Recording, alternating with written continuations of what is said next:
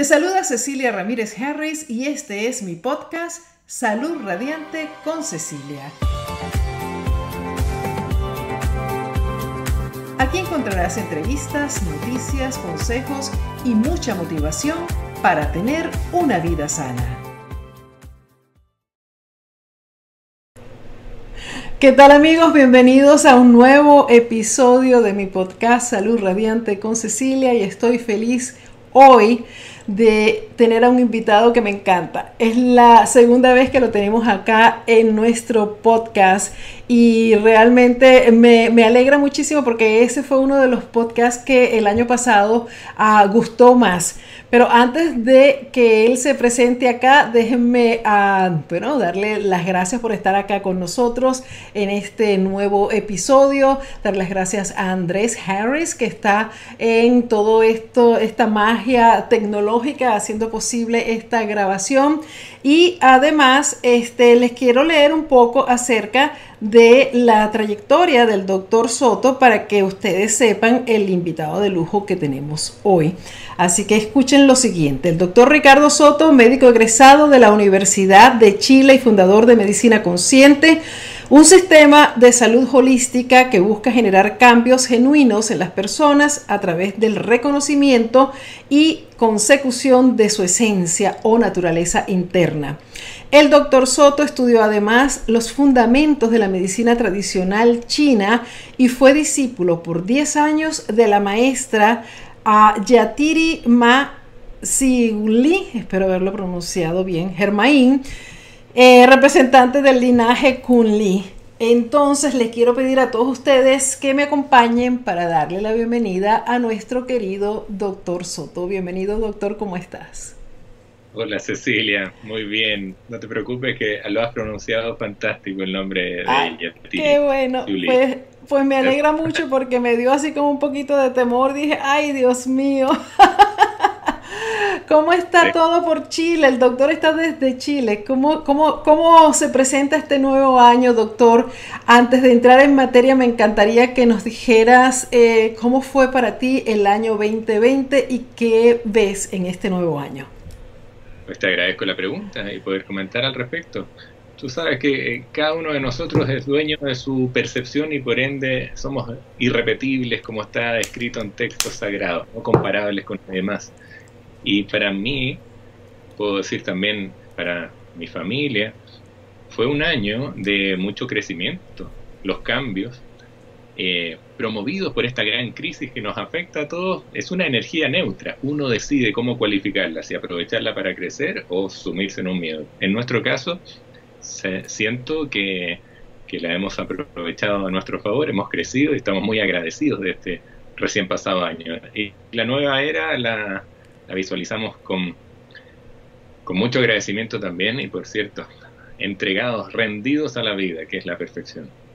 Maravilloso, eso es exactamente como, como lo dices, uno, uno decide cómo utilizar las cosas que suceden, ¿no? Y me encanta que hayas dicho eso y me encanta que hayas hablado de la nueva era, porque el, estamos entrando en la era de Acuarios. Y habíamos esta entrevista para hablar de otra cosa, pero es que te tengo que aprovechar para que un poquito de esta, de tu, de tu input, de tu, de tu opinión, de tu preparación, de qué, qué, qué estás haciendo, cómo, cómo ves esta nueva era. Bueno, una nueva era que trae paradigmas distintos, ¿no? Una era que está escrita hace, hace cientos de años, es la era de la verdad, la era de la feminidad, del sagrado femenino, por fin algo que este antiguo paradigma, ¿no es cierto?, del machismo ya no puede continuar y estamos todos siendo invitados, tanto hombres como mujeres, a desarrollar nuestra feminidad como corresponde y así lograremos un, por fin, equilibrio eh, correspondiente en las energías. Y, y esta nueva era también tiene que ver con la coherencia. Y ya no siento yo, estamos siendo privilegiados de vivir esta crisis actual porque ya la humanidad no podía pretender continuar madre a propósito de la feminidad que nos acoge a todos, este organismo vivo que es el planeta Tierra y la naturaleza tan olvidada que hemos eh, aprovechado, eh, explotado irracionalmente, se está movilizando, está reaccionando y por ende eh, nosotros que constituimos una especie de tumor para ese planeta, tenemos que cambiar. Estamos siendo invitados a cambiar. es una gran... Así es. Yo creo que ya te estoy anotando para una invitación muy pronto y que podamos extendernos en esto de la nueva era porque me parece que es un tema importante del que se habla poco y que nos puede ayudar a ver el mundo desde otro desde un punto de vista más constructivo y entender por qué estuvimos pasando por todo lo que hemos estado pasando y qué es lo que se presenta ahora, qué, cuál es esa energía que realmente va a estar eh, gobernándonos, cómo utilizarla de la mejor forma. Entonces la pregunta es, ¿aceptas la invitación para un futuro muy cercano? Cecilia, para mí es un gusto nuevamente conversar contigo. La primera vez te lo dije, me sentí muy cómodo. Y todas esas personas que hicieron comentarios, que resonaron quizás con nuestra primera conversación, se los agradezco y ojalá sean cada vez más, se interesen por una medicina coherente o una visión sobre la salud coherente con esta nueva era a propósito. Esto no va más allá de lo astrológico, hay que bajarlo, hay que hacerlo práctico. Hay que hacer ser esta nueva era. Así es, sí, sí, eh, muy bonitos comentarios hicieron de esa entrevista, este, realmente gustó mucho. ¿Por qué no nos das una, un pequeño resumen de qué es la medicina consciente para las personas que aún no han visto esa entrevista y que estamos invitándolos desde ya a que busquen ese podcast y lo vean porque realmente es súper interesante? Si nos das un resumen y entonces ya entramos en materia. Pues encantado. Es mi misión de vida, así que puedo hablarlo radiantemente feliz cada vez que sea pertinente. La medicina consciente nace como reacción, respuesta a esto que es evidente, ¿no? La falta de humanidad en el acto de servicio. Eh, cuando nos dedicamos a la salud, sea desde la profesión médica y otras tantas hermosas que existen, ¿no? Eh, debemos hacerlo en coherencia con resucitar esa humanidad que requiere la humanidad y que se nos anduvo olvidando es una, es una medicina compasiva, Cecilia, que acompaña a esa persona que para nosotros es mucho más que una mente que, que, está preocupada por un síntoma, es un alma que pide ayuda. La acogemos amorosamente, escuchamos, atendemos realmente y mm, la acompañamos en su propio proceso de sanación ya no solo a buscar alivio o simplemente una cura, como estamos acostumbrados, ¿no? Cuando la enfermedad nos molesta, acompañar a esa persona, ya no paciente, sino protagonista de su propio proceso, a sanar, a sanarse a sí misma, eh, no solo promueve una nueva conciencia que nos ayuda a todos, sino que se recibe, se toma ese mensaje implícito en la crisis, el para qué de lo que está ocurriendo todos hemos venido desde nuestra visión a aprender a la vida. Y entonces la crisis en forma de enfermedad viene a sanarnos, aunque parezca paradójico, viene a hacernos reaccionar de cuánto nos hemos olvidado. Desde la medicina consciente creemos que nos enfermamos de olvido y la enfermedad nos viene a rescatar, fíjate. Entonces aprovecharla amorosamente permite no solo aliviarse, sino que crecer en conciencia, aprender, a desaprender quizás antiguos paradigmas y así ayudarnos efectivamente a todos.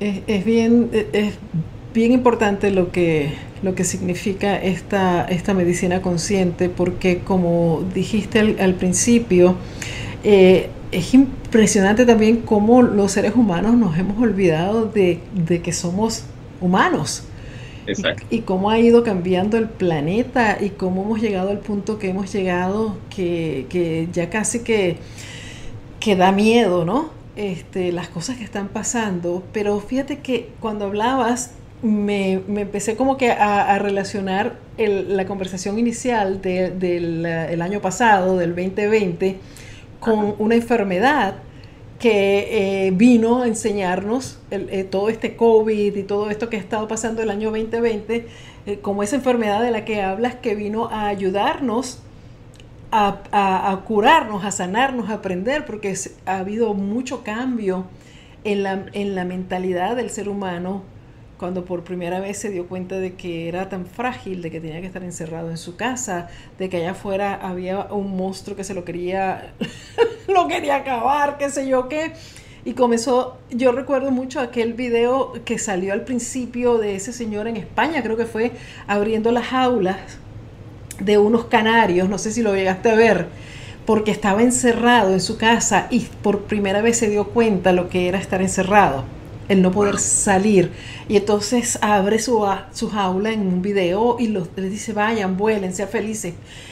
Todo eso que nos, que nos obligó esta situación a, vivir, puede ser también lo que nos obligan las enfermedades a vivir, porque cuando uno se enferma uno empieza a valorar la salud más que nunca. Pero cuando está saludable es como que, bueno, eso es lo que es y no le damos lo que, si me entiendes, lo que, el, valor, la, la, la, apreciación que debemos darle a cada día que somos y estamos sanos. Muy bello tu comentario y lo agradezco y si me permites agregar algo, yo siento que en este plano dual al que desde nuestra perspectiva hemos elegido venir a vivir, todo tiene esa dualidad, esos polos opuestos con un propósito. Si, quieres conocer de la, de, la, de la luz, tienes que ir de frente a tu propia sombra. Ese es el mecanismo. Si quieres conocer a la mujer, tienes que ir al hombre, por supuesto. Si quieres conocer del sol, tienes que ir a la luna. Si quieres conocer realmente, al real ser que somos, tienes que descifrar completamente, hacer un postdoctorado en el ego. La dualidad nos permite eso. Y como tú decías, valorar cuando sentimos la amenaza de perder es algo coloquial, lo hacemos a diario. El pez que vive al fondo del océano, tocando el fondo del océano, si tú le preguntas por el agua, no te va a decir nada, te dice, ¿qué es el agua? Porque nunca ha salido, no conoce lo que no es agua. Si tú quieres valorar tu libertad, alguien te tiene que poner un límite, tienes que reconocer los límites. Y fíjate como eso sí que es una temática amplia, ¿no es cierto? ¿Cuánto podemos reconocer, hemos aprendido o estamos siendo invitados a aprender en esta crisis de la pandemia? Porque una de ellas tiene que ver con la privación de nuestra libertad cuánto hoy día la valoramos en el ejemplo que tú das de una persona que encerrada, ¿no es cierto?, eh, le da libertad a los canarios, a los pájaros, porque ahora valora la libertad, porque quizás antes no se percataba cuán libre era. Eso es, ahí está. Nos estamos percatando de, que, de lo que tenemos y apreciándolo. Pero bueno, doctor, como nos pasó la vez anterior, podemos tú y yo hablar por horas. Vamos a concretarnos en esta ah, entrevista uno de los temas que tú propusiste y me parece fabuloso desde el punto de vista de la medicina consciente es el de la gastritis un mal que te quiero decir, eh, eh, pareciera que, no sé si es nada más desde el punto de vista de los, de los latinos que viven acá o los hispanos que, que son seguidores míos en las redes sociales, que cada vez que pongo, digamos, una receta, que pongo un producto, que pongo algo, eh, lo primero que me dicen es, me da gastritis, tengo gastritis, me lo puedo tomar con la gastritis. Entonces, doctor, vamos a entrar en materia. Y quiero que si nos dices desde tu punto de vista de la medicina consciente, ¿qué es la gastritis? Perfecto. Pues me gustaría explicarlo desde inicialmente la, la visión convencional, moderna, la fisiología normal y la fisiopatología de la gastritis. Estamos refiriéndonos a la mucosa del estómago, primero que todo. Muchas veces, coloquialmente se le dice gastritis a quizás una molestia eh, una dispepsia amplia que puede provenir incluso de, del intestino, del colon. Pero la gastritis como tal, como concepto médico patológico, eh, es la inflamación de la mucosa del estómago o gástrica. ¿sí? Por eso gastritis. Toda terminación en itis es inflamación, gastro, mucosa del estómago. Este tejido hermoso, muscular básicamente, que se extiende desde, la, desde el inicio o desde el tubo digestivo, ¿no es cierto?, que comienza en la boca, para ir más gráficamente, el tubo prosigue en el esófago, un tubo muscular, y que este tubo traspasa una barrera muscular que separa el tórax del abdomen que se llama diafragma, que es el músculo que desciende cada vez que respiramos, y hago hincapié porque ahí este esófago perfora este músculo y ese punto se llama hiato, algo que vamos a mencionar quizás después hablando de un reflujo, por ejemplo, para diferenciarlo de la gastritis. Luego viene esta bolsita, un símil a una bolsa, algo muy parecido a lo que usan los españoles, tú que mencionas España, eh, esa, esa, no me recuerdo el nombre que le llaman así, para tomar vino.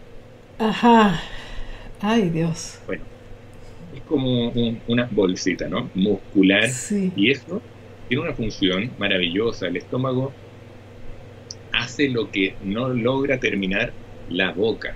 Cuando eh, nos echamos un, alimento al mucho como para evitarle tanto trabajo al estómago. El estómago reciba, recibe este alimento triturado, al menos por los dientes y la ayuda de la saliva y otras, otros fluidos. Y esta bolsita aparentemente se cierra arriba, en este hiato, se llama cardias ese punto, se cierra o se presiona con el diafragma y abajo hay un esfínter como tal que se llama píloro, que es lo que separa el estómago de la primera porción del intestino que se llama duodeno. La bolsita, entonces haciendo el signo, se cierra y se moviliza como buen músculo, haciendo una especie de lavadora. Esa lavadora que la ropa y empieza a revolver con la ayuda de un ácido, un jugo gástrico extremadamente ácido en base a eh, ácido clorhídrico, un pH 2 y menos, y otras enzimas que ayudan a digerir, este alimento triturado pasa a ser un, quimo que se llama, una sustancia muy blanda que sí es eh, adecuada en su pH y en su forma, en su consistencia para que llegue a la primera porción del intestino. Esa es la función del estómago dentro de muchas otras, ¿no?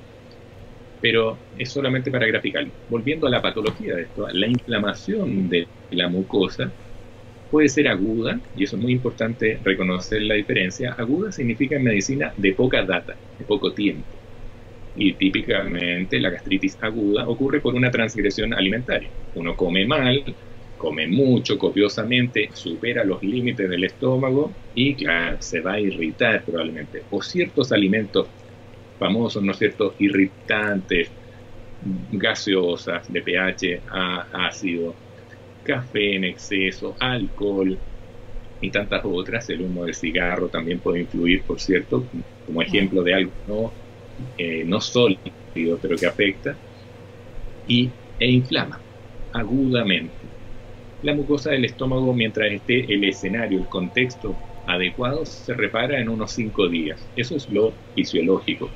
Pero si el factor que está inflamando la mucosa del estómago permanece en el tiempo, como lejos la pandemia más grave de todas, que se llama estrés, provoca, la mucosa empieza a deteriorarse gravemente y ya no se puede reparar a sí misma en cinco días requiere una intervención. Y por cierto, un medicamento no va a sanar nada, como por ejemplo los famosos omeprazol o derivados, ¿no es cierto? Los bloqueadores de eh, histamina 2 o este clásico omeprazol que es el más usado y sus derivados, ¿no es cierto? Esomeprazol, lansoprazol, pantoprazol, dependiendo de la latitud se usa uno distinto, pero bloquea una bomba a nivel celular de la célula parietal, la que produce ácido clorhídrico en el estómago, se bloquea la bomba y por, durante 24 horas o un poco más, dependiendo del derivado, no hay secreción ácida. Por supuesto, difícilmente va a haber el síntoma de la acidez, pero no está sanándose nada, nada Tampoco se recubre el estómago como, o la mucosa del estómago con este tipo de fármacos. Eso es una mentira, una falacia. Y lo menciono porque es muy común escuchar eso. y tiene, tiene, tiene efectos secundarios bastante serios, ¿no, doctor? Por supuesto, por supuesto. Si la, norma, la normalidad es mantener una cantidad y calidad de ácido clorhídrico tal en el estómago para cumplir su función, al bloquear su producción también impides, por ejemplo, la secreción de un factor intrínseco que se llama, que es el que posibilita la absorción a su vez de una vitamina muy relevante para quien no come carne, por ejemplo, es más bien vegetariano o vegano estricto, la vitamina B12. La B12 se absorbe o la aprovechamos a nivel intestinal cuando el factor intrínseco, que así se llama, es secretado normalmente en el estómago.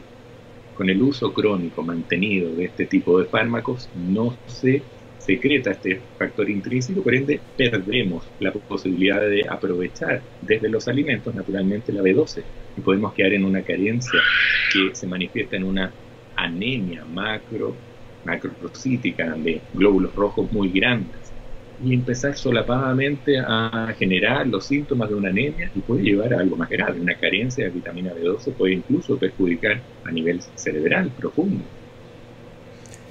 Me encantó la, explicación y creo que eso, mm, imagino que estarán de acuerdo quienes ah, te escucharon, eh, hace mucho más fácil el comprender el, el, funcionamiento y de dónde viene esa famosa gastritis, que es algo que yo creo que cuando uno ya empieza a aprender las cosas, a entenderlas, este, cambia la conciencia, ¿no?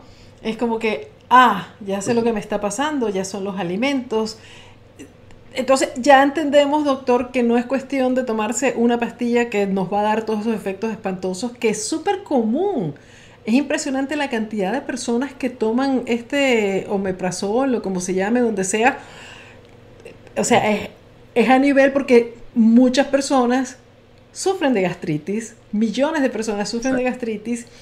Esa es, digamos, como que el tratamiento convencional que se da y este, a nadie se le dice, bueno, si te dicen no comas, qué sé yo, cítricos o algo de eso. Creo que es, ¿cuál es la, dígame usted que es el, doctor aquí, cuál es el, el, digamos, el tratamiento que se manda desde el punto de vista de nutrición, o sea, de, de alimentación? ¿Cuáles son los alimentos que les dicen a las personas que no deben consumir?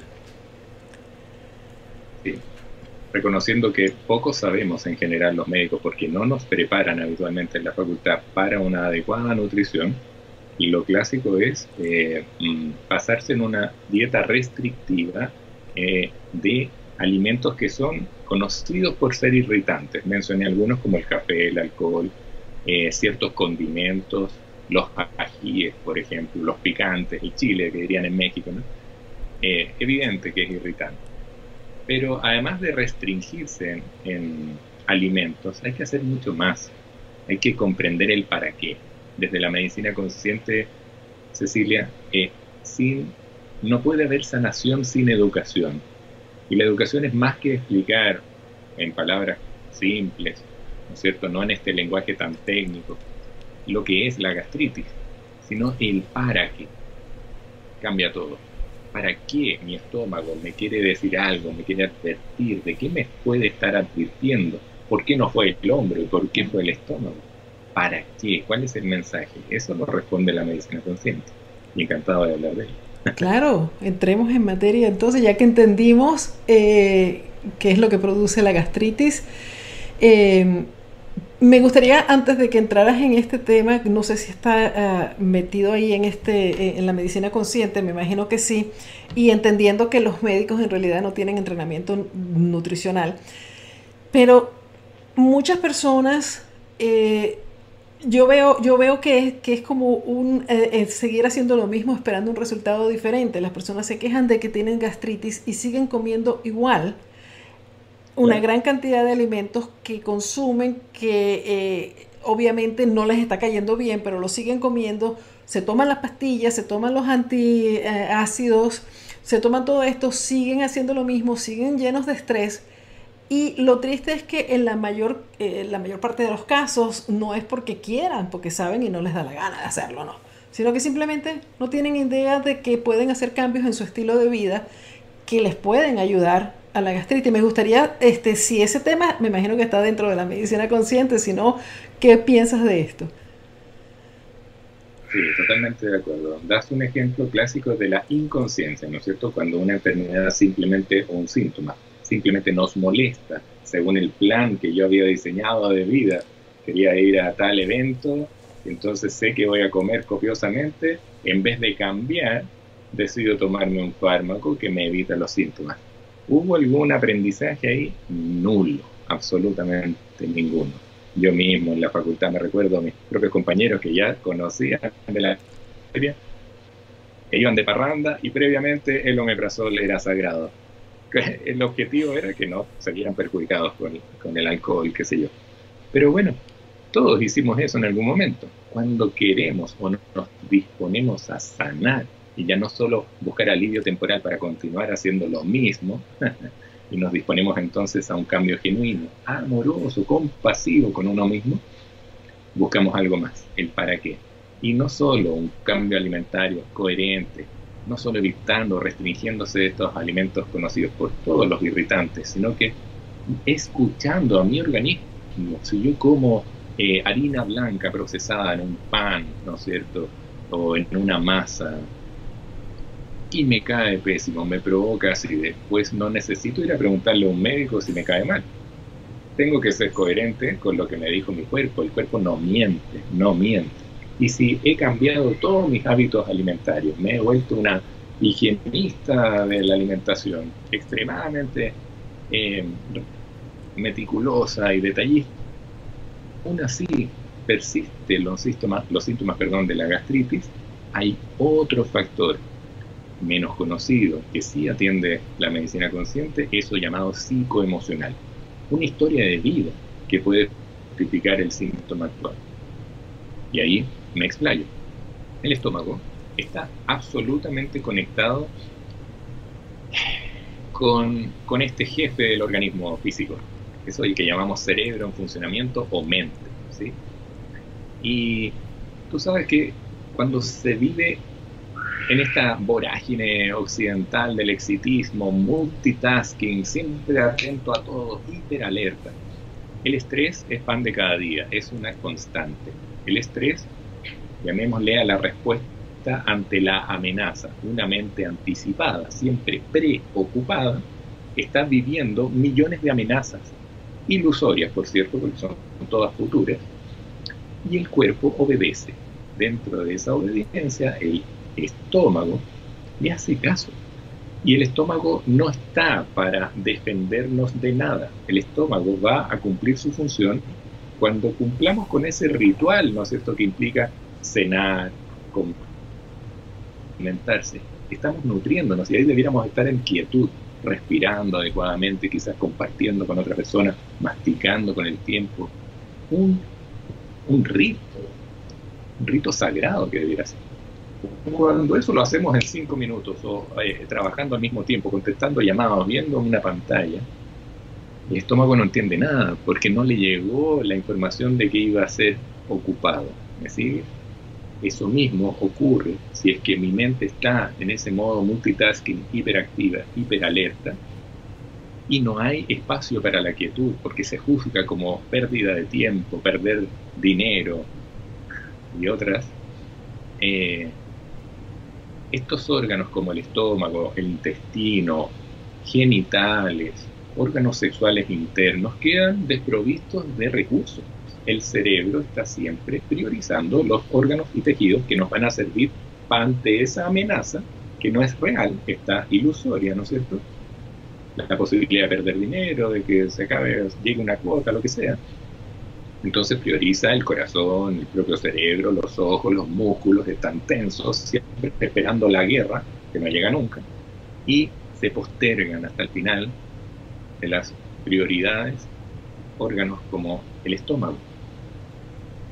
Y le llega menos irrigación, le llega menos eh, sensibilidad nerviosa, le llegan menos hormonas, menos oxígeno, y por ende no tiene la capacidad de producir, por ejemplo, una cantidad o calidad adecuada de este ácido clorhídrico o jugo gástrico. La mayoría, ojo con este dato, la mayoría de los síntomas de gastritis, a diferencia de lo que se cree, no se da por un exceso de ácido, se da por una carencia de ácido. En esta analogía de la lavadora que hacía del estómago, si tú rebalsas de agua eh, en la lavadora, ¿no es cierto? Y pretendes lavar con eso, no va a funcionar bien a sentir mal cuando uno siente que está copado, colmado el, volumen del estómago.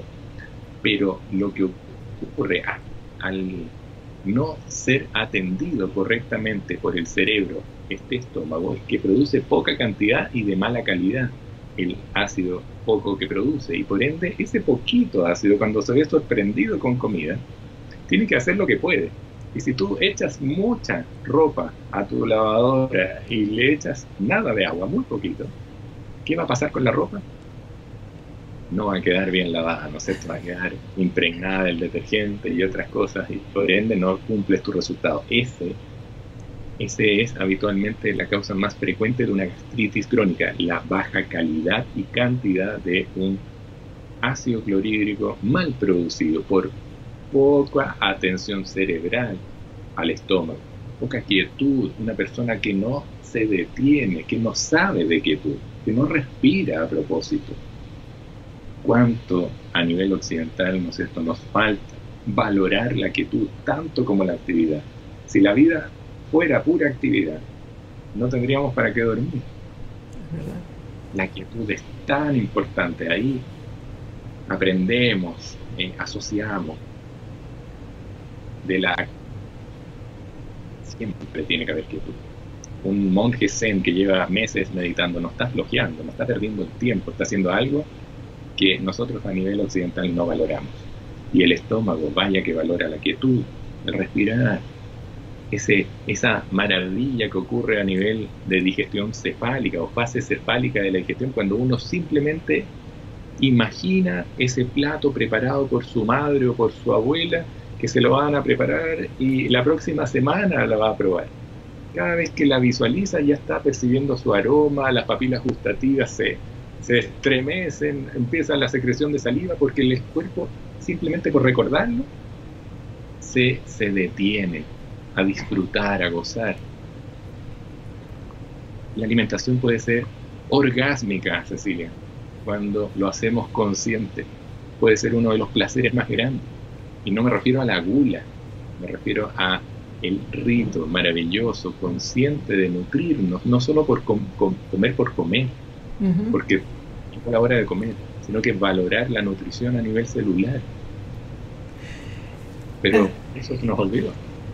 Y, también ah, hablando del estrés y, y, de lo que sucede en nuestro cuerpo, aparte de que produce muy poquito ácido clorhídrico, también eh, la sangre está el cuerpo está preocupado por defenderse de este monstruo que nos va a matar en cualquier momento y no le importa para nada la digestión, o sea, y la digestión utiliza muchísima energía. Entonces, si la energía y toda la sangre, todo se está yendo a los músculos porque tenemos que salir a correr o pelear o algo, eso es lo que el cuerpo cree cuando estamos en un nivel de estrés eh, crónico, que estamos siempre o sea, doctor, a lo mejor si, nos explicas un poco para que nuestros oyentes entiendan de lo que estamos hablando bien, lo que sucede cuando estamos con el... O sea, el estrés está bien, es parte de nuestra vida, nos puede proteger, nos ayuda. El problema es cuando lo mantenemos crónicamente, como acaba de explicar el doctor, y comemos bajo estrés, dormimos bajo estrés, estamos siempre estresados porque estamos preocupados de la vida y el cuerpo las cosas físicas que suceden en nuestro cuerpo no nos permiten tener una digestión normal, la asimilación de, los nutrientes y, como dijo el doctor, esa puede ser la mayor causa también de que tengas gastritis. Hice un buen resumen, doctor. Maravilloso. yo agregaría algo. Quizás el estrés, como tú bien dices, es muy útil todo está para algo, pues es una creación perfecta. Nada más perfecto que el, organismo humano. Es impresionante. Cuando uno lo conoce, es un milagro. Deberíamos agradecer cada segundo por lo que somos, que por cierto es mucho más que el cuerpo.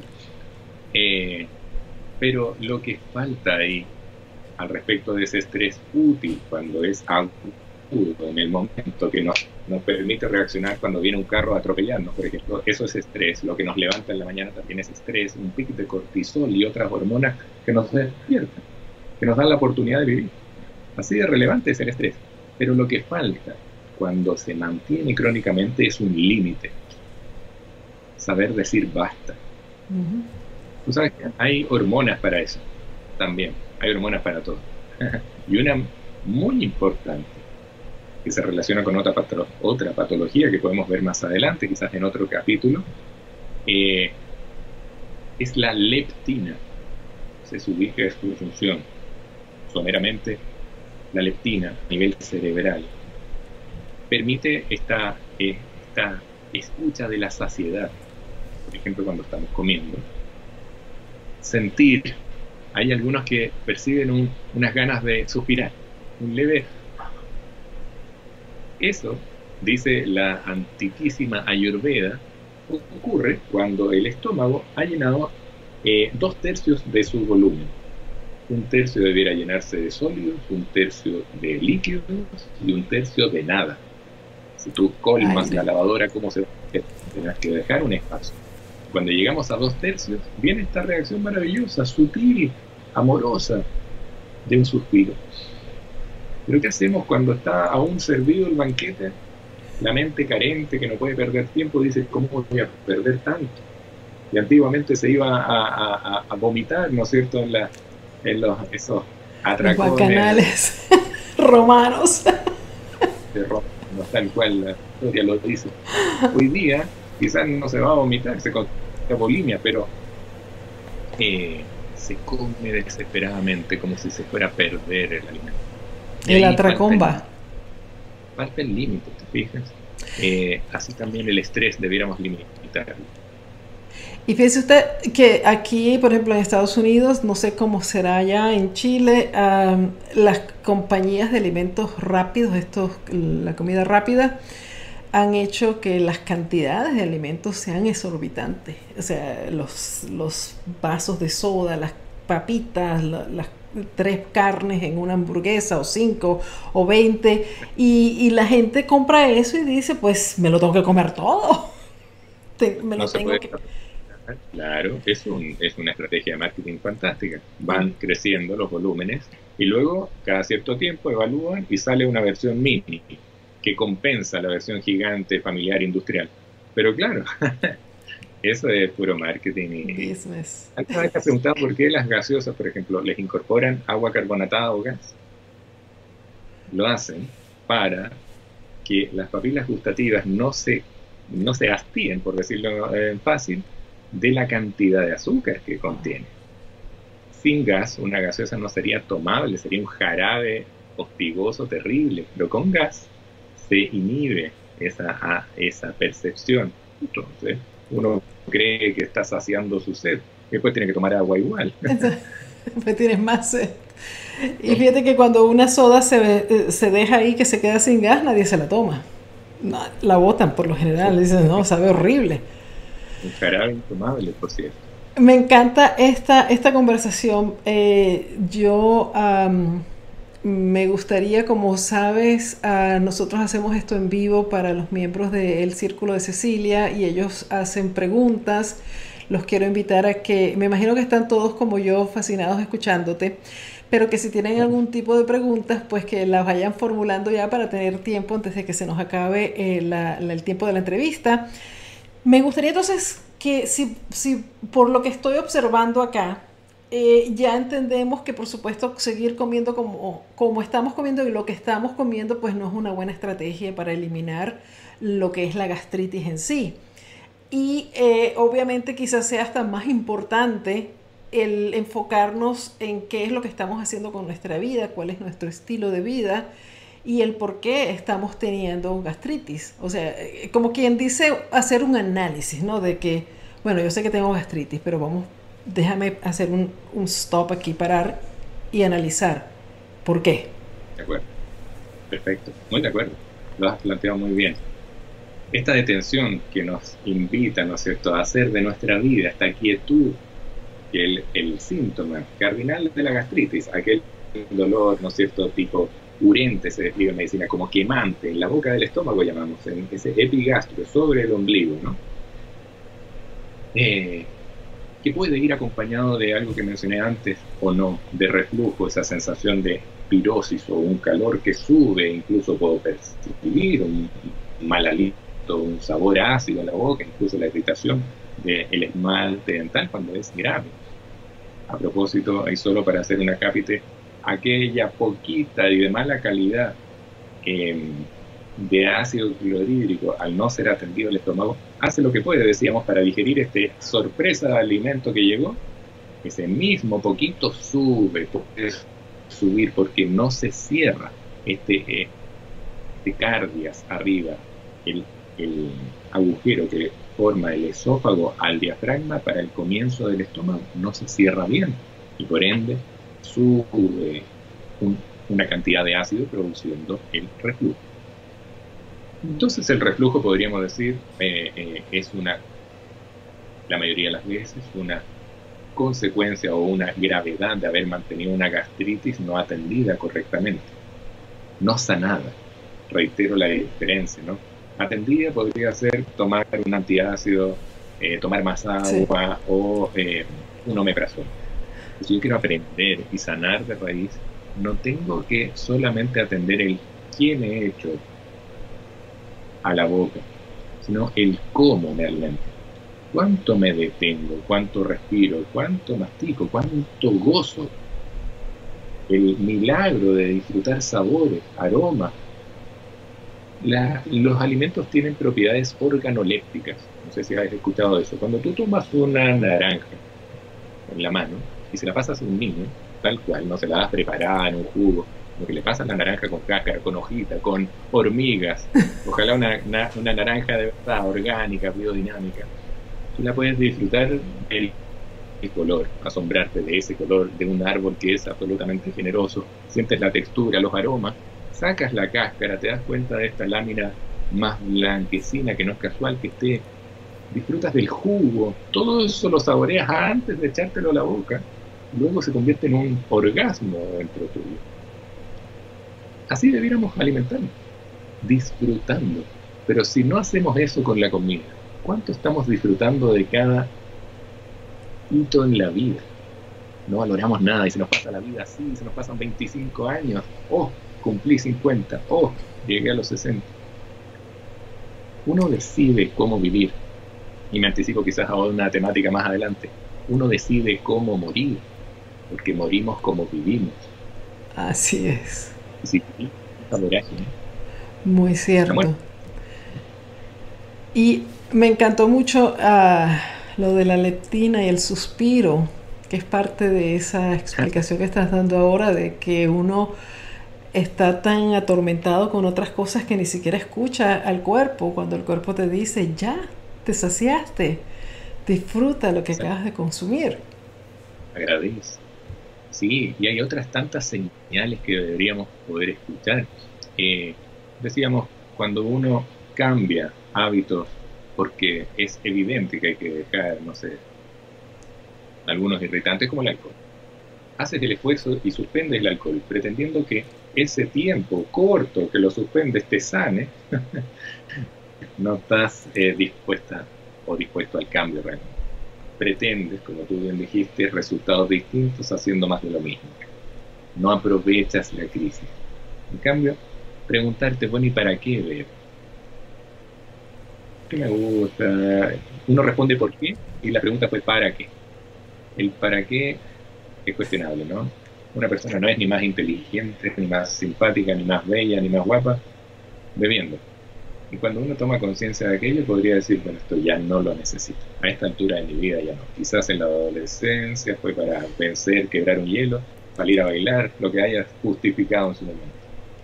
Pero ya a esta altura, ¿para qué? Si mi estómago me lo está divirtiendo, no me, me cambia el ánimo, se afecta a mi familia, ¿por qué sigo del mismo modo, pretendiendo cambios rápidos, eternos, con un mínimo esfuerzo? Así no es la vida, nunca ha sido así. Entonces, la quietud que nos invita a valorar este estómago gritando, gritando, ¿no es cierto?, en forma de gastritis, hay que escucharlo. Y siento que ahí, mira, eh, me recordé palabras literales de mi maestra que decía, Ricardo, el amor es con cuchilla también. El amor también es saber poner límites.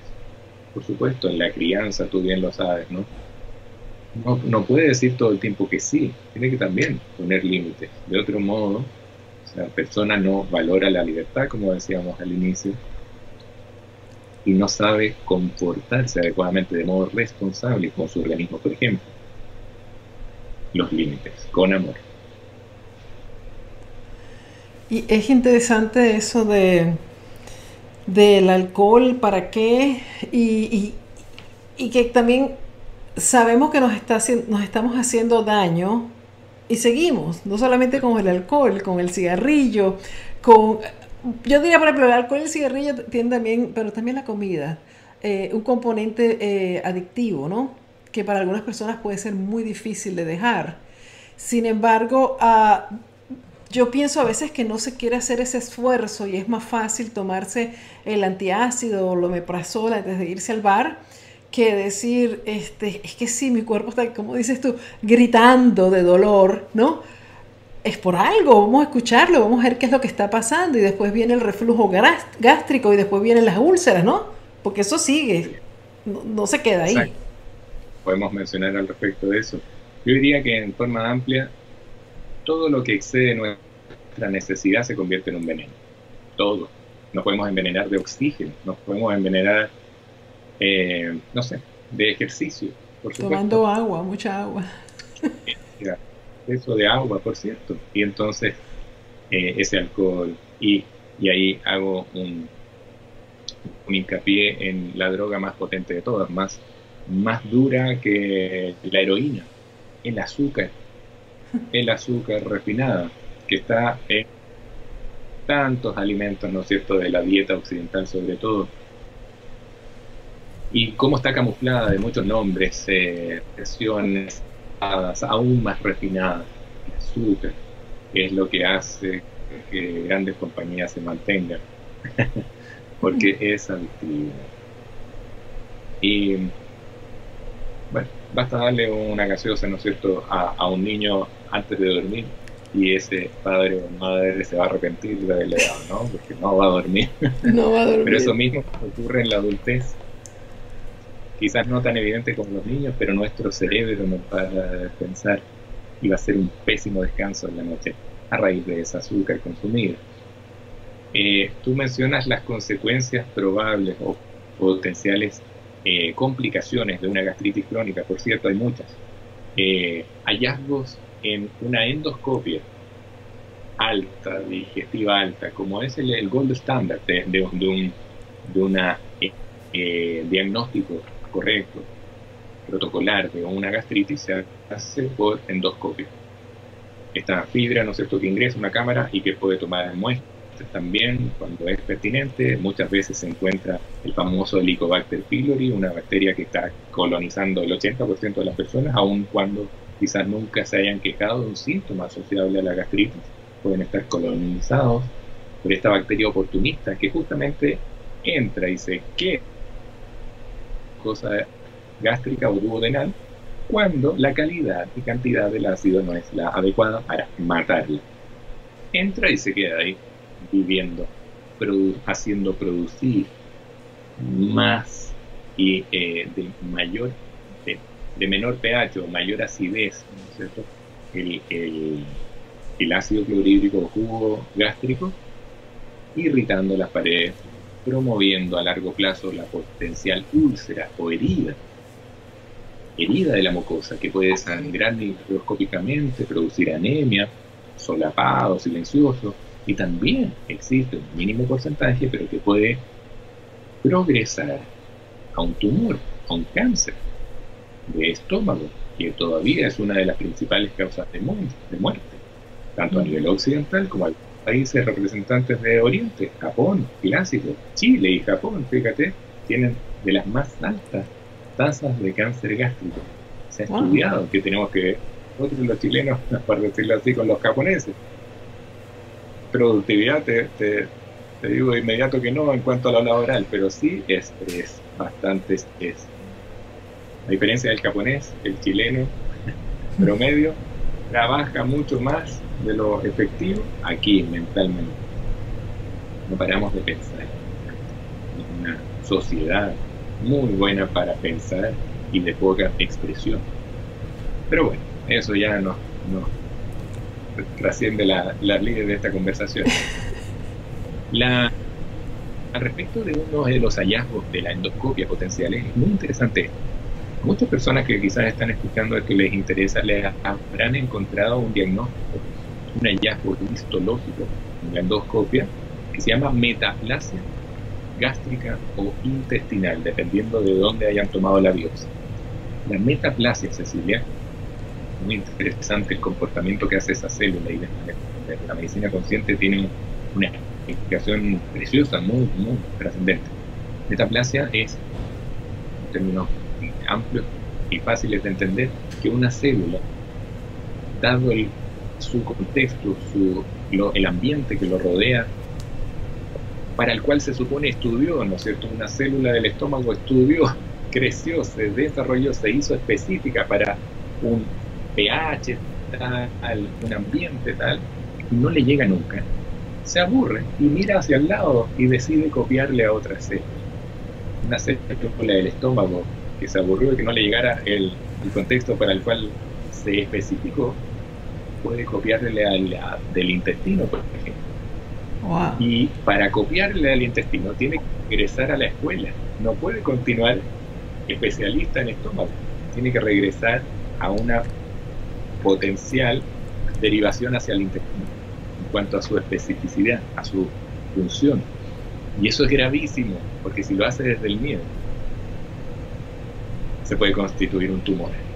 La metaplasia gástrica o intestinal donde se encuentre es un tremendo advertencia para ese ser a escala mayor de que el, el entorno, el medio en el cual esas células del estómago o del intestino ya llevan años siendo inadecuados ese entorno.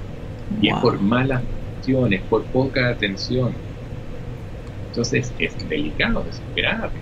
Ese es el momento para reaccionar es el ultimátum. Si no, va a venir a reaccionar frente a un tumor, a un cáncer. Wow. Es realmente wow, preocupante. Yo no, yo no había escuchado hablar de la metaplasia. impresionante eso que, que suceda y, fíjense cuántas personas uno escucha que dicen que tienen gastritis por años y por años y toman pastillas y esto y van al médico, el médico les manda más dosis y súbela y compran pastillitas de esas que te venden ahí, de antiácidos, los líquidos y todo.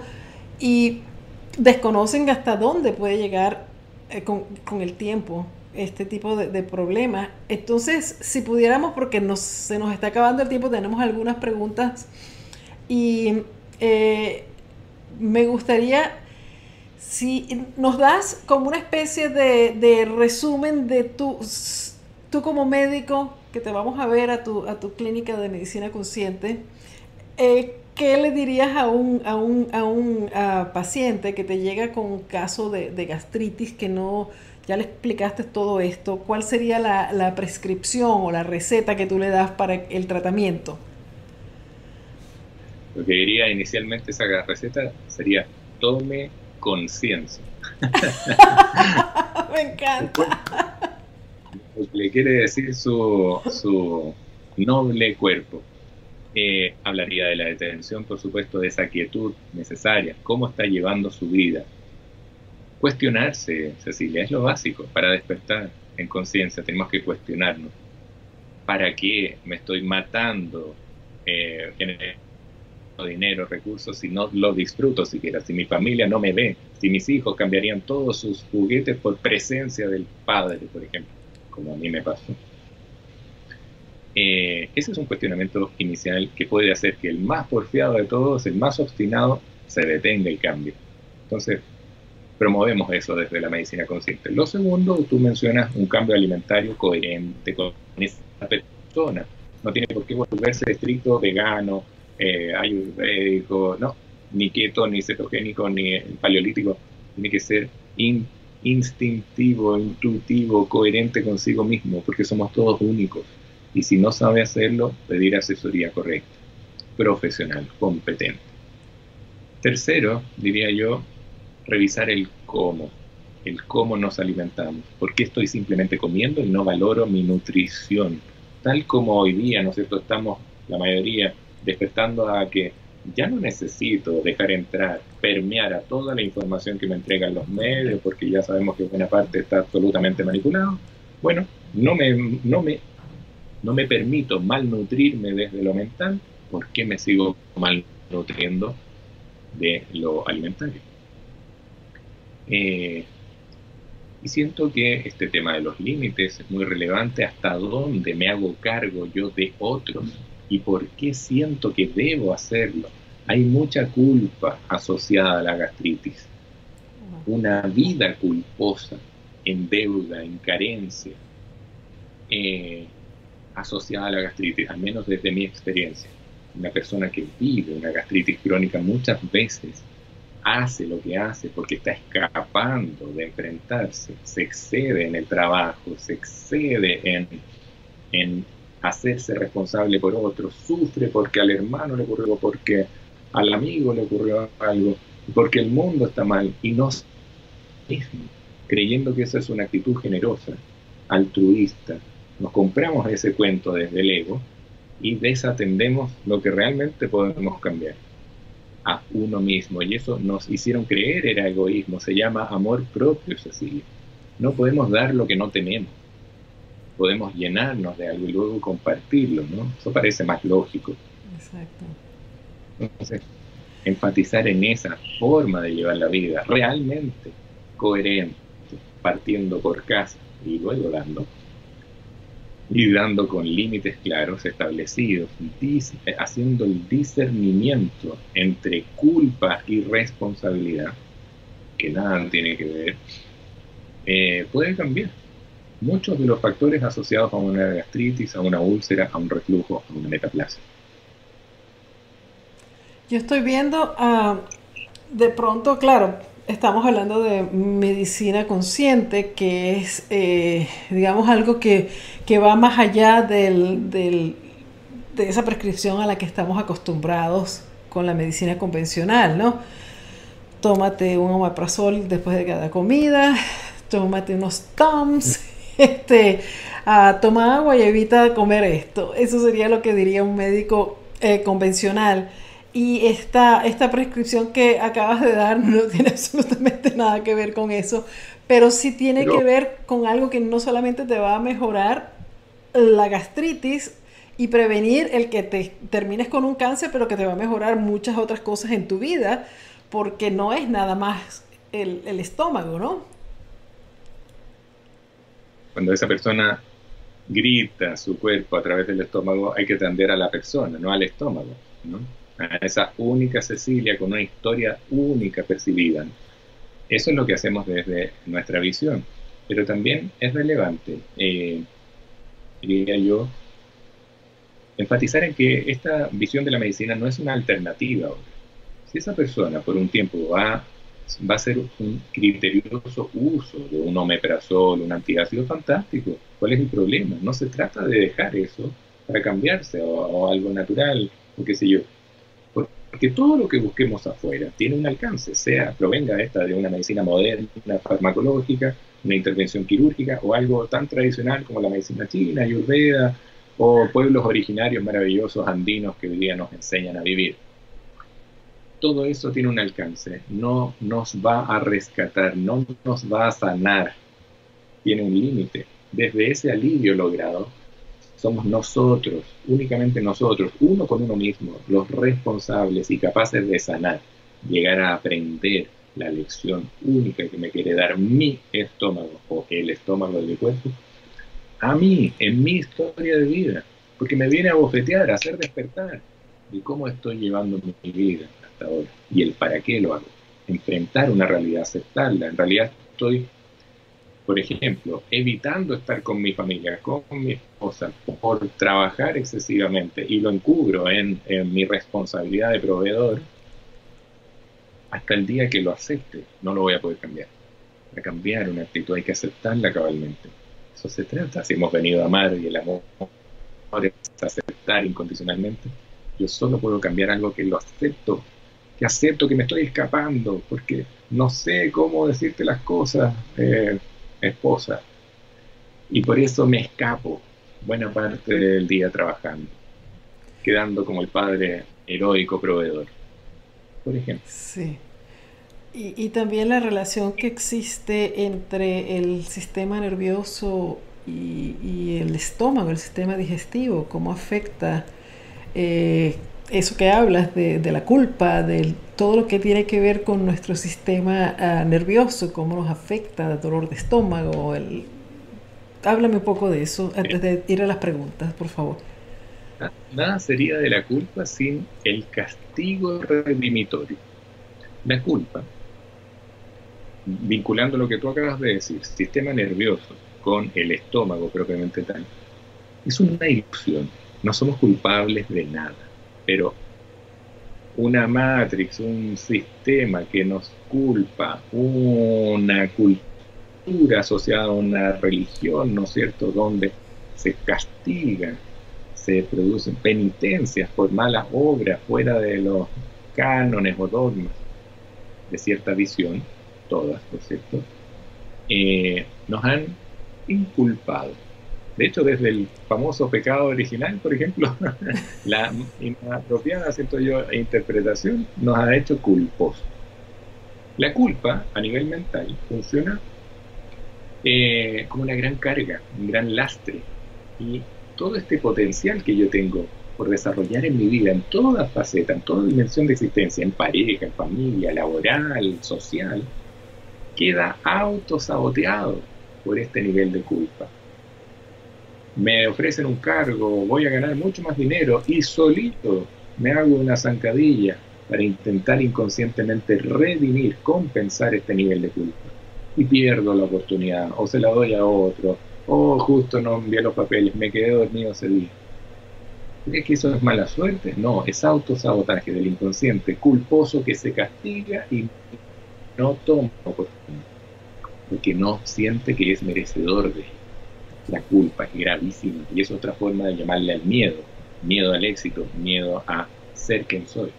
Pues esto es una ilusión y vale la pena sacarla de la mente en un proceso amoroso, de, práctica tangible del perdón. Eso se puede y es parte del acompañamiento desde nuestra visión. Ahora recalco o reitero, esto, esta visión consciente de la medicina no descarta el uso de, no sé, por ejemplo voy a dar un tip más práctico. Siempre me preguntan, bueno, ¿y qué hago yo que despierto con gastritis? En la mañana, cuando viene este pic de cortisol, lo primero que deberíamos decirle al cuerpo es que se viene un día, ¿sí? viene una actividad. Se acaba eh, la magia de la ensoñación y viene la actividad del día. Si en la mañana, en ayunas, yo me sirvo un vaso de agua templada, es importante la temperatura del agua. No puede ser extrema fría ni muy caliente, eso es hiriente para la mucosa del estómago. Templada, jamás con hielo, por ejemplo, aunque se viva en el Caribe agua templada, a temperatura ambiente, ojalá un agua de buena calidad, purificada, ionizada, intencionada, que puede ser maravilloso, ¿no? Es el agua bendita, bendecida por mí, pues, con mi mejor intención. ¿Por qué no? Sin mi cuerpo. Exacto. Lo dejo cargado de amor. Y a eso le agrego jugo de medio limón. O sea, es que el limón, los citratos, y alguien de estudios te los cítricos como alimentos prohibidos, y alguien diría, pero ¿cómo? ¿Está diciendo algo en contra? No, no es así.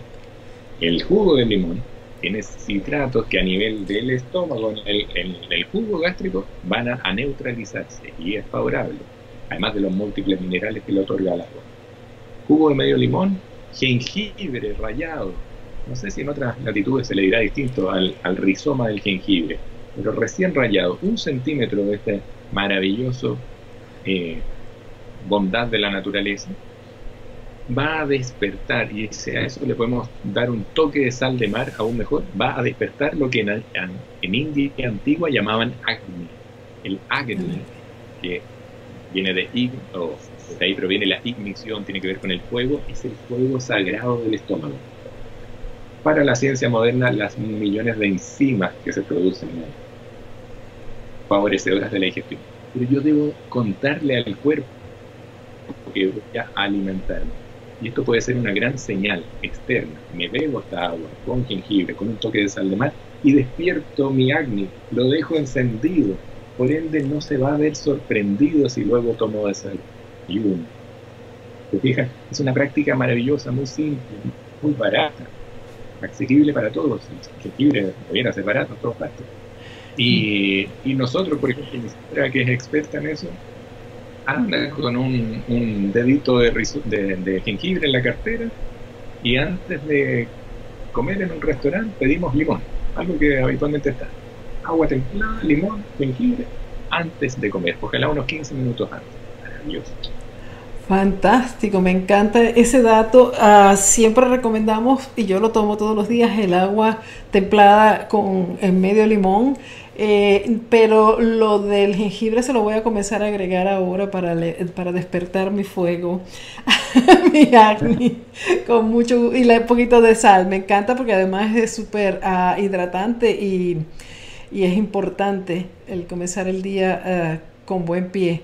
Doctor, le voy a leer algunas de las preguntas. Yo creo que eso ya puede darle a, nuestra audiencia en este momento eh, una, una receta. una receta, ya una prescripción. Mari Argueta dice, hola doctor, gracias por compartir sus conocimientos. Ah, doctor, ¿es ya bien comer primero y luego tomar agua o se debe tomar y comida a la misma vez? A mí me gusta comer primero y luego tomar agua. Bellísima pregunta, que eh, se nota que es una persona informada que al menos se lo ha cuestionado. la felicito. Eh, es cierto, desde culturas antiquísimas, que yo valoro mucho porque antes, tú sabes, a los sabios se les decía ociosos, porque se detenían a realizar el modelo de vida armoniosa que siempre hemos tenido para copiar, para imitar la naturaleza. Y los tiempos de digestión, de asimilación de energía, de los alimentos sólidos y los líquidos es distinta. Y es cierto, debiéramos separar las comidas sólidas lo que mastico de lo líquido. No obstante, existen alimentos puntuosos como las preparaciones guisadas, los caldos, maravillosos, ahí están mezclados. Pero si yo quiero hidratarme especialmente con agua, como debería ser lo ideal, debo separar ojalá unos 30 minutos del alimento. Puede ser antes, puede ser después, pero no en medio de la comida. Eso es lo ideal. Perfecto. Ah, a ver, y vamos por... Eh, se me movió esto acá un minutito. Em, Evelyn, ah no, Jesse Mendoza dice, buenas noches doctor, mi pregunta es, ¿tomar café en ayunas y que te duela la boca del estómago es síntoma de gastritis? Síntoma de porfía también, ¿no? Porque, con mucho respeto lo digo, a mí me ha pasado, y, y cuando, no sé, viajé a Colombia y me traje el café más orgánico, más maravilloso que puedo encontrar, pero me lo sirvo en, en ayunas y me produce el grito del estómago, muchas gracias café orgánico, pero a mí no me está haciendo bien, en ese momento no. Y tengo que escuchar al que no sabe mentir, no es la marca del, del café ni la preparación, es mi estómago. De aquí para abajo no mentimos. Y entonces la verdad es que ese, ese es un síntoma de gastritis, quizás agudo, y que si usted perdu, permanece o continúa con el hábito del café, insiste, eh, culpando quizás al juguito de naranja que tomó después, al estrés de la noche anterior, bueno, se está haciendo una zancadilla, como mencionábamos, propia, es como pretender ser sano bebiendo una cucharadita de veneno a diario. No, no se puede. Hay que hacer un cambio. Pero no es porque sean ayunas o, o, es, eh, o, es, el café en sí que el que ya viene haciéndole daño. Le llamamos desayuno, ¿no es cierto?, a la interrupción del ayuno natural fisiológico de la noche. Hay mucho que hablar del ayuno intermitente y otras tantas prácticas trascendentes del ayuno pero en el ayuno, el estómago no estaba eh, con actividad, estaba en quietud absoluta, en paz, estaba también durmiendo, pensémoslo así. Cuando yo despierto a mi estómago con un café, un producto eh, cálido, ¿no es cierto?, que muchas veces se sirve con agua casi hirviendo, eh, con cafeína, con un pH ácido, no es un agradable despertar para esa mucosa. Y se puede quejar maravilloso que sea el café, eh, es su origen, puede hacer daño. Y si a una persona, a su hermana gemela no le causa daño y a usted sí, no se compare, es único. Entonces hágale caso a lo que su estómago le dice. Y si se lo toma después con el desayuno que ya comió y no le hace ese dolor, eh, eh, está bien. O sea, mi pregunta es como que si el estómago reacciona así en ayunas es por algo. Algo está afectando. Entonces, a lo mejor lo afecta también después, pero no se siente tanto porque tiene la comida. Exacto, el factor momento en que se eh, bebe el café es muy importante. Hay cafés que son placenteros. Le voy a poner un ejemplo más extremo. Yo no, no como carne de, de vaca, de vacuno, hace años. Pero si mi hija pequeña, no sé, estoy inventando un ejemplo, por una tarea escolar, le toca hacer una albóndiga, una hamburguesa con sus propias manos de carne de vacuno, me la cocina, me la regala, papá, esto es para ti, te amo mucho. Yo, aunque no haya comido hace 20 años carne, y teóricamente me vaya a caer como un veneno, me como esa hamburguesa y es un tesoro. Mi organismo lo va a aceptar maravillosamente porque viene con el amor de mi hijo. ¿Me explico? Entonces, a veces más importante que lo que me echo a la boca es cómo lo acepto. Si estuviéramos en, en, el desierto y lo único que hay para beber es ese café, le aseguro que no le va a dar gastritis. Mm. Porque Vale. Entonces, hay un contexto también que entender. ¿Y ¿Cómo se bebe el café? Y puede ser que después del alimento, habiendo alcalinizado quizás un poco más la, el jugo gástrico, ese café se eh, asimile o se acepte mejor. Bueno, entonces Jesse, que comience por tomarse su agüita con limón y el, jengibre, la sal, uh, y, ve a ver después cómo le va con el café. Ah, con eh, comida ya en el estómago. Evelyn ah, Soto dice, buenas noches doctor Soto, ah, bienvenido al grupo de Cecilia, muchas gracias por estar compartiendo con nosotros sus conocimientos. Mi pregunta, si un licuado de papaya o fruta bomba en ayunas es bueno para la gastritis. Muchas gracias a mi prima eh, que está Soto Soto, bueno, somos pocos. blanco que me pregunta.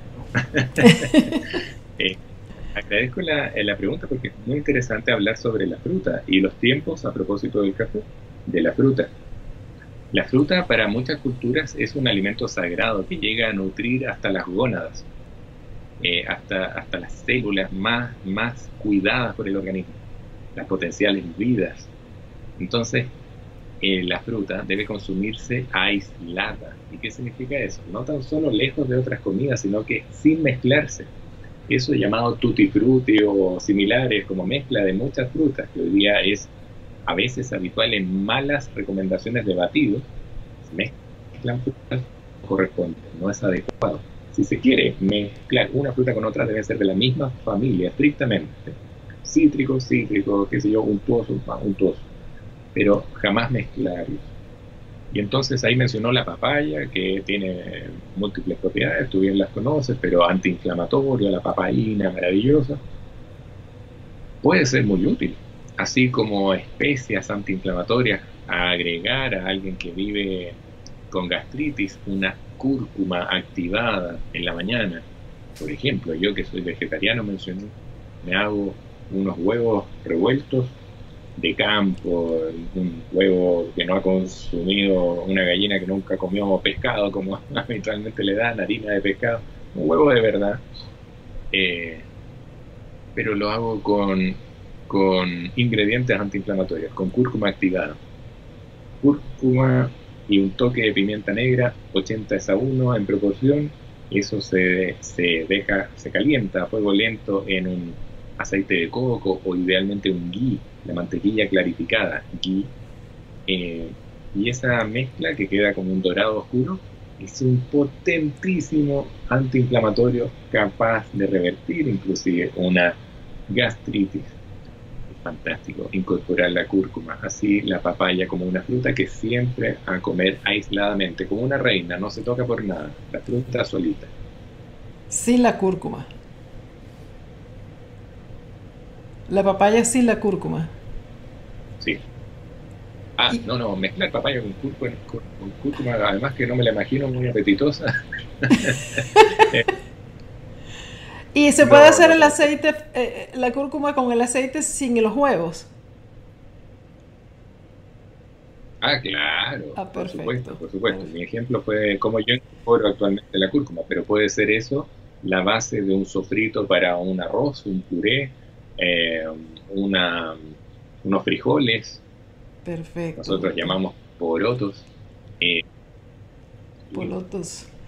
Ok, eh, Alma dice, Alma Orellana, pobre nuestro cuerpo y estómago. Gracias doctor por tan importante información. Yo nunca he tenido dolor ni acidez, pero antes de cambiar mi alimentación tenía muchos eruptos, por eso, pero eso ahora disminuyó.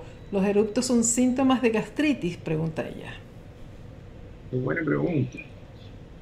Eh, alguna vez me preguntaron por eh, el singulto, como se dice en medicina, o alias hipo.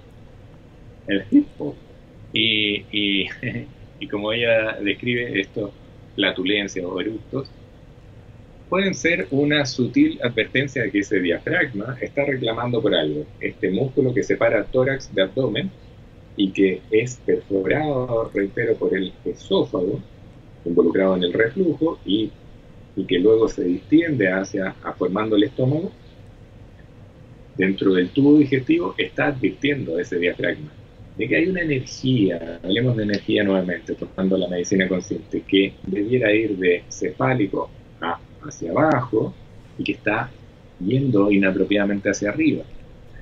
¿Cuándo ocurre eso? Cuando lo práctico no se está realizando y se queda aquí mucha idea, mucha idea, mucha rumia mental y poca práctica, poca decisión. Mm cuántos de los que están escuchando acá, que han vivido o sufrido, depende de uno, no sé si sufre o no, la gastritis, podrán reconocer que mucho piensan, visualizan eh, decisión A, decisión B hasta el final y se les pasó el momento de tomar la decisión y ah. perdieron. Rumia mental, como la vaca rumea su pastito al masticar, rumia mental, pensamiento, pensamiento, pensamiento. Y eso poca práctica, poca acción. Entonces la energía sube, se queda arriba, hay que llevarla a lo práctico, a actuar. Hmm, qué interesante, pero también Lía Pérez dice, una persona que eructe mucho y seguido puede ser por gastritis. O sea que ah, las personas tienen como una, una relación o una creencia. También María Peña dice, eh, doctor Soto, ¿por qué nos da hipo? Que usted lo acaba de mencionar. El, hipo, eh, yo trabajé en urgencia varios años, eh, en emergencia, digamos, y, y, hay emergencias de hipo, personas que no duermen por el hipo, por un ataque de hipo que perdura más de 24 horas. Una situación que puede llegar a ser grave, por supuesto, por cómo le afecta a la persona. Y Fíjate que con ejercicios eh, de respiración, algo que casi nadie hace en esta vorágine occidental de, vida apuradita, detener a esa persona, mirarla a los ojos y que me imite haciendo un ejercicio ni siquiera tan, tan no sé, tan activo como en pranayama, pero puede ser tomando eh, aire, llevándolo voluntariamente del pecho al abdomen como hacen los cantantes, ¿no? Que toman fuerza del abdomen más que del tórax, porque del tórax saldría una voz pequeña, pero desde el abdomen sale grande. Haciendo eso, tomando energía o aire, ¿no es cierto? Desde, y, reteniéndola en el tórax y voluntariamente pasarla al abdomen, puede regular este diafragma que es el que se desbalancea, por decirlo así, eh, a nivel neuronal, nervioso, en el hipo. La flatulencia tiene que ver con otros factores, por supuesto, la, la microbiota intestinal, un temón que podemos tomar en otro capítulo maravilloso, es, y otros factores son, por supuesto, influyentes. Así que no es sinónimo de gastritis, flatulencia, ¿no? No siempre es así. Ni el hipo tampoco. No, ah. el hipo tampoco. Eh, bueno, doctor, aquí hay comentarios, té de hierbas, dice Jesús, o mejor dicho, Lucila Romero dice, buenas noches, los tés de hierba son irritantes em, eh, y la cúrcuma que viene en cápsula, pregunta Rosy Rico, ¿sirve igual o es mejor la que viene en polvo? Pues nos, nos las venden como suplementos antiinflamatorios. Perfecto. Parto respondiendo lo último, lo de la cúrcuma. La cúrcuma, la gran mayoría viene originalmente de India, es lo que buscaba Colón cuando llegó a descubrir América, o según él, a descubrir América, eh, buscaba las especias de India, porque las guerras se sanaban con cúrcuma. Bueno, llegó a América y todo es perfecto, así que bueno, finalmente aquí estamos, también gracias a eso. Y la cúrcuma que viene en cápsula probablemente es em, muy antigua y no sabemos el nivel de oxidación que tiene el polvo dentro. Yo sugiero que si no es una cúrcuma activada, que bien difícilmente la van a encapsular, eh, se utilice el palillo, el, rizoma también parecida a la familia del, jengibre que mencionábamos antes. La cúrcuma en, en palito se puede rayar y esa sí es digna. No solo la la siembran mucho en India, sino que también en Perú. El Perú es una gran fuente de cúrcuma para toda Latinoamérica. Y no es difícil eh, sembrar y cosechar cúrcuma. En muchas latitudes crece porque en, India es una maleza casi. Respondiendo a la otra de las hierbas, bueno, decir que las aguas de hierbas son irritantes me parece inapropiado porque depende de cada hierba y el uso y cómo se consume esa, esa infusión. Tendemos a desconocer el uso correcto de una infusión. Muchas veces, por ejemplo, países o pueblos que utilizan el mate, la hierba mate, la mal utilizan, la queman. Un buen argentino, un buen uruguayo sabe que hay una temperatura precisa para consumir. Eh, y entonces se pierden las propiedades y pueden ser dañinas cuando la temperatura del agua no es correcta. Pero generalizar en las hierbas es inapropiado, es como decir las personas son, no sé, brutas, no, no corresponde. Hay, hay hierbas que vale la pena mencionar en el contexto de la gastritis, como por ejemplo el matico, el llantén, la mm. caléndula, la flor de la caléndula. Son tres, por mencionar de las muchísimas que hay, eh, excelentes terapias complementarias siempre a un cuadro de gastritis o a una persona. Recuerden que no hay enfermedades, hay enfermos, personas detrás de la enfermedad. Y eh, que pueden ser muy útiles. Usar este tipo de infusiones, siempre a una temperatura jamás eh, y casi hirviendo, sino que amorosamente servida y tomadas a pequeños sorbos durante el día, matico, llantén, eh, caléndula mencioné, excelentes cicatrizantes a nivel de la mucosa digestiva y otras, antiinflamatorios como la caléndula, buenísimo, buenísimo esas tres por mencionar algunas. Maltico, ¿es la primera Maltico? Matico, el matico se le llama científicamente eh, butleja globosa. Ah, porque esa no la he escuchado. El llantén sí. ¿Sí? En, Venezuela ah, se conocía mucho, aquí no he oído nunca Yanté en Estados Unidos, no sé, a lo mejor sí hay, pero ya no busqué. y creo que mi mamá la usaba para, para la acidez, creo, ahora que usted lo menciona. muchísimo el matico, quizás se da más hacia las faldas de la cordillera de los Andes. Probablemente.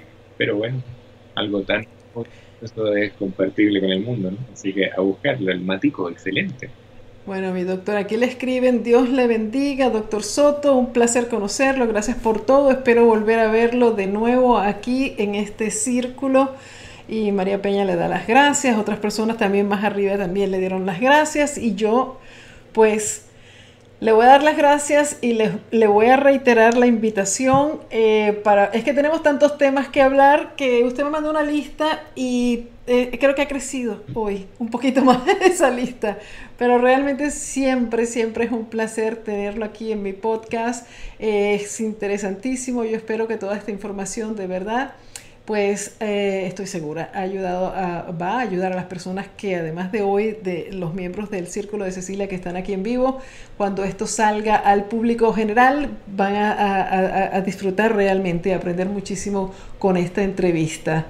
Doctor, ¿alguna, ¿algún mensaje final antes de esta despedida? Me gustaría simplemente agradecer a ti inicialmente, a tu equipo que está detrás, que bien, perfecto, todo muy prolijo, muchas gracias Andrés y otros, eh, a la persona que ha resonado, pero también mencionar que la medicina consciente no es un lugar físico, hoy día estamos a través de las plataformas online dispuestos a la humanidad toda, y ya llevamos buena experiencia, más de un año, en hacer todo el acompañamiento exclusivo para esa persona que parte por una evaluación prolija, eh, 100% online. Así que tenemos la dicha, el honor de acompañar a personas en todos los continentes. El desafío del idioma, el inglés al menos yo lo domino, pero hablando por a poco, sí se puede. Y mm, esa es nuestra idea, crecer al mundo entero, porque sentimos que es la medicina coherente con esta nueva era. Doctor, Andrés está poniendo el, el, sitio web de ustedes. Ah, si lo repite, por favor, y dónde más pueden conseguirlo si alguna persona está interesada en, esta, en hacer este tipo de consultas en persona o a larga distancia. Por cierto, yo estoy, bueno, me pueden ubicar en, en redes sociales, Instagram, dr.ricardo Soto, como doctor Ricardo Soto, en Facebook también, del mismo, en la misma forma. Medicina Consciente también tiene eh, redes sociales, pero medicinaconsciente.cl, que es el dominio de Chile, CL, así como el .com, pero CL, em, está disponible. Ahí hay más información sobre el cómo, el equipo que conformamos de profesionales y terapeutas. Y nuestra, nuestra misión, pues, nuestra misión de vida, que se trata de, acompañar a tomar conciencia. Por eso le nombramos así esta medicina. A lo que venimos, a que nuestra alma gane experiencia y salgamos mucho más crecidos de esta vida escuela Así es, muchísimas gracias doctor y tenemos tenemos muchas citas porque tenemos muchos temas que tocar en el futuro. Gracias por haber estado con nosotros hoy y bueno, hasta el próximo episodio con el doctor Ricardo Soto. Muchísimas gracias. Y a ustedes amigos, gracias por la, la atención, por haberse quedado con nosotros en este podcast. Si les gustó, les quiero pedir que no solamente se suscriban en las plataformas de podcast si lo están escuchando ahí y me den cinco estrellas porque fue muy bueno, sino que también ah, eh, pues lo compartan con las personas que ustedes piensen que se pueden beneficiar con esta maravillosa información que nos compartió hoy el doctor Soto. También les pido que me sigan por mis redes sociales y que si quieres ser parte de este tipo de, de transmisiones en vivo y preguntarle directamente a los expertos, vayas al círculo de cecilia.com y te unas a mi grupo VIP. Un millón de gracias por la atención y hasta el próximo episodio. Chao.